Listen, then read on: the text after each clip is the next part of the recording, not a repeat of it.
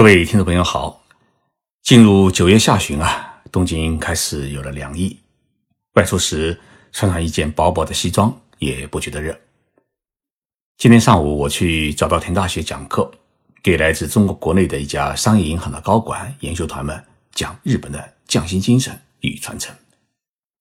这是我这个月第六次给来自国内的研修团上课。说真的，每讲一次课。做 PPT 往往需要花费很多的时间，那么讲一堂课一般是两小时，像今天上午呢，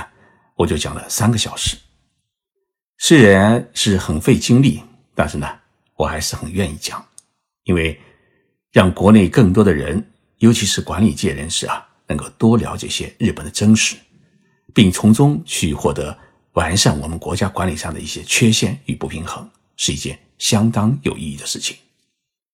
因为我一直觉得，日本这个国家比我们早走了几十年，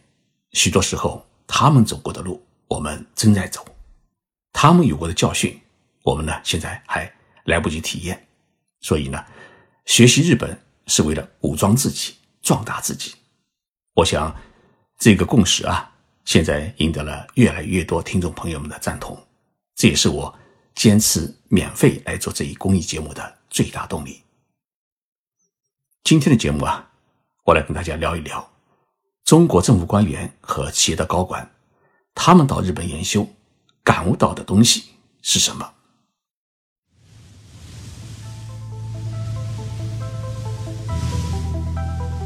任你波涛汹涌，我自静静到来。静说日本，冷静才能说出真相。我是徐宁波，在东京给各位讲述日本故事。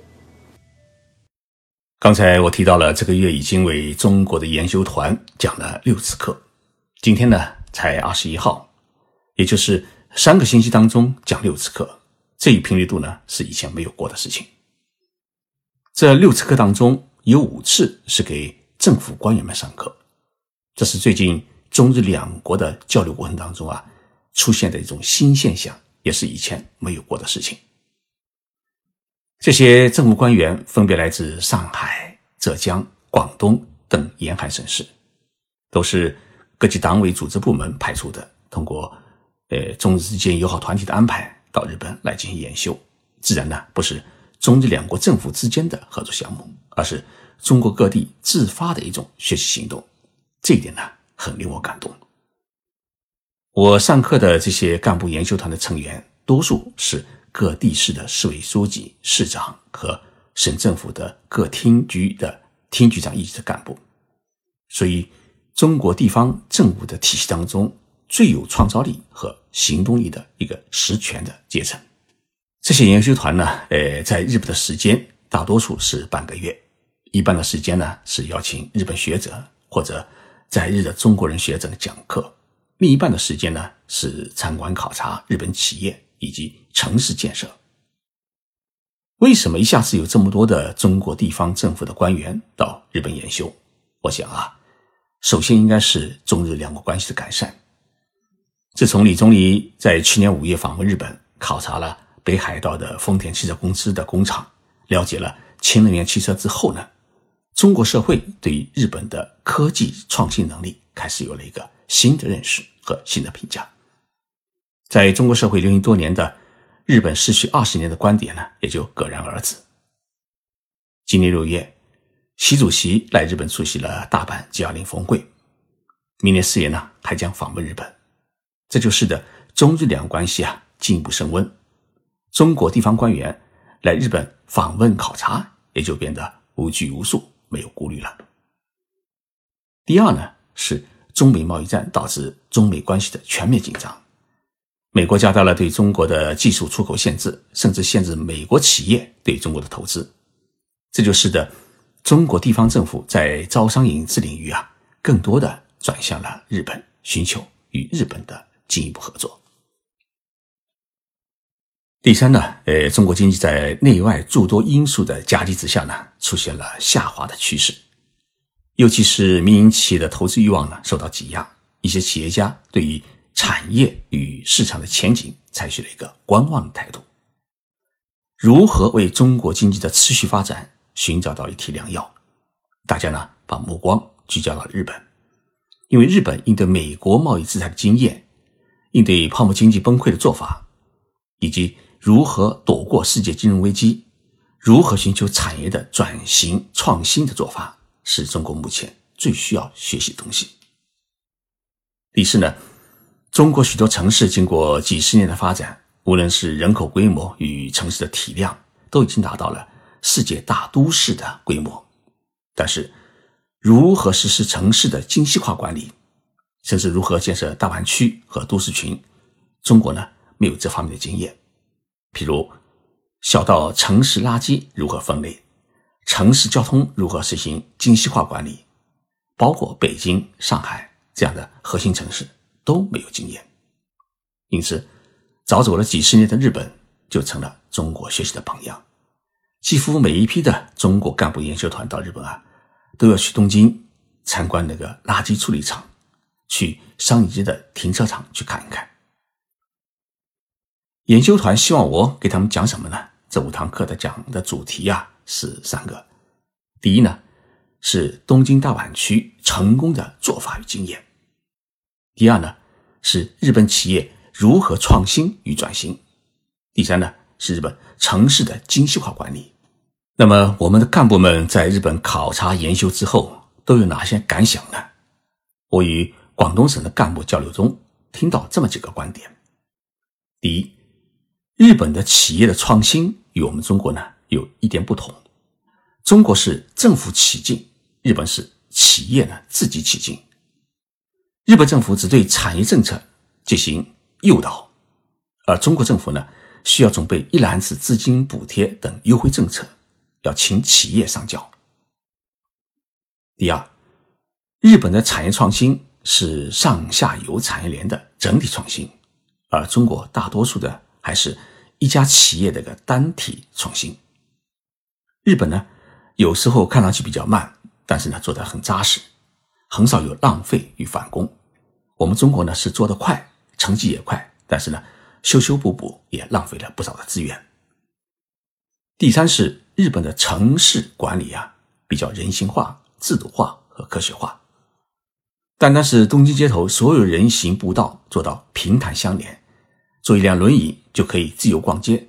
就足以看到这座城市的管理水平。第四呢？经历了泡沫经济崩溃、世界经济危机等一系列打击，日本社会它依然保持了沉稳平和的景象。这说明呢，这个社会的成熟度已经很高。第五，中国企业在转型，日本企业呢也在转型。日本企业的转型呢，大多数是创造性转型，以新技术、新材料来引领行业之首。尤其是日本企业的大量的资金储备。足以为完成资金转型呢提供最坚实的保障，所以呢，日本政府的包袱啊，它很轻。第六，日本企业以做好自己的主业为核心，社会总体是趋于保守，而且过于讲究规矩，缺乏中国社会那样的创新活力，所以在一些领域的创新上面，它就缺乏一种灵活性，害怕失败，这也使得日本失去一些机会。那么这一点上面来讲啊，日本需要向中国学习。来自上海的一位干部谈了这么一个感想，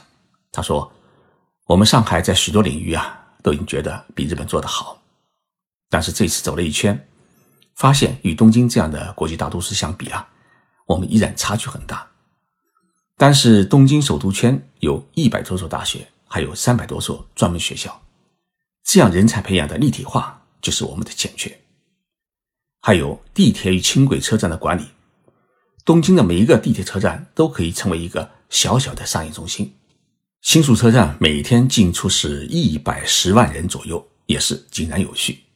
这其中的每一个细节的设计，甚至每一个出口的规划，仔细研究，都可以看出日本人的许多的用心。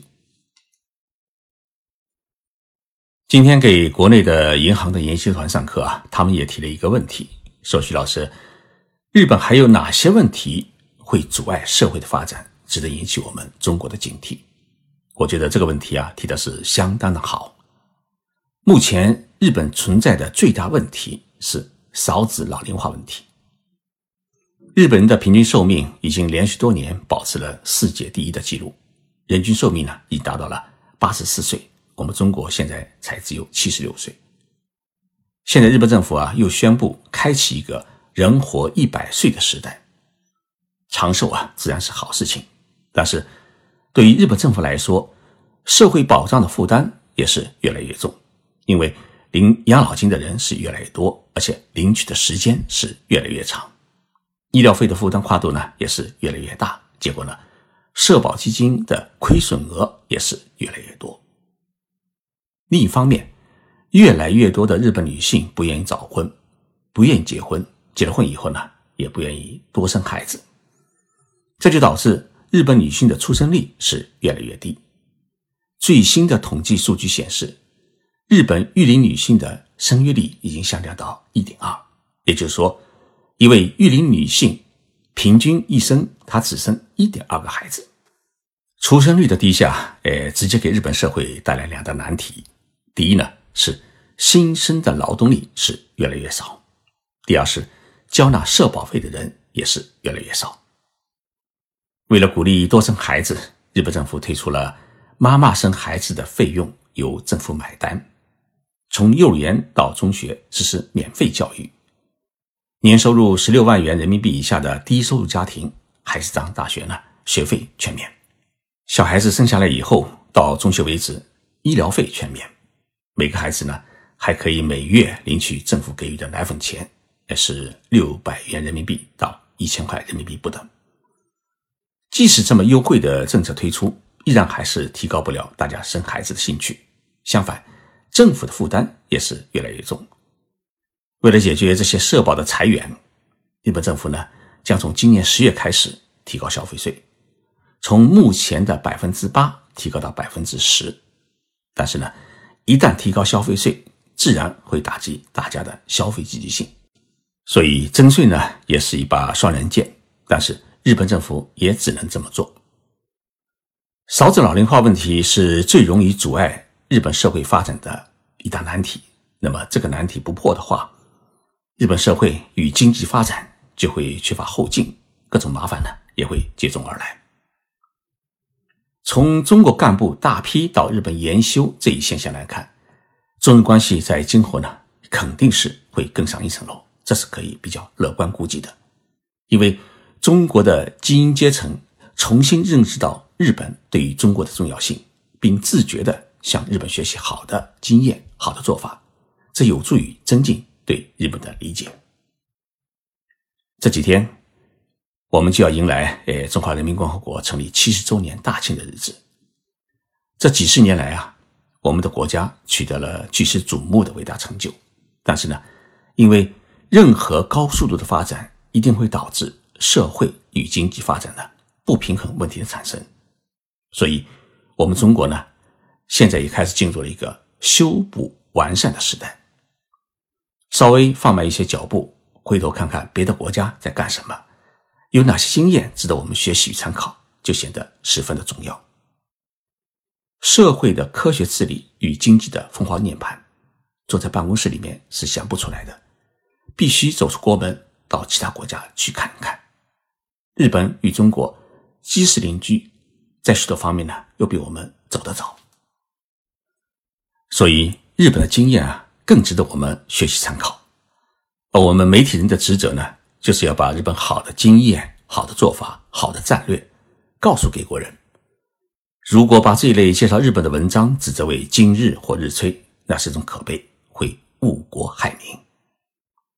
上星期，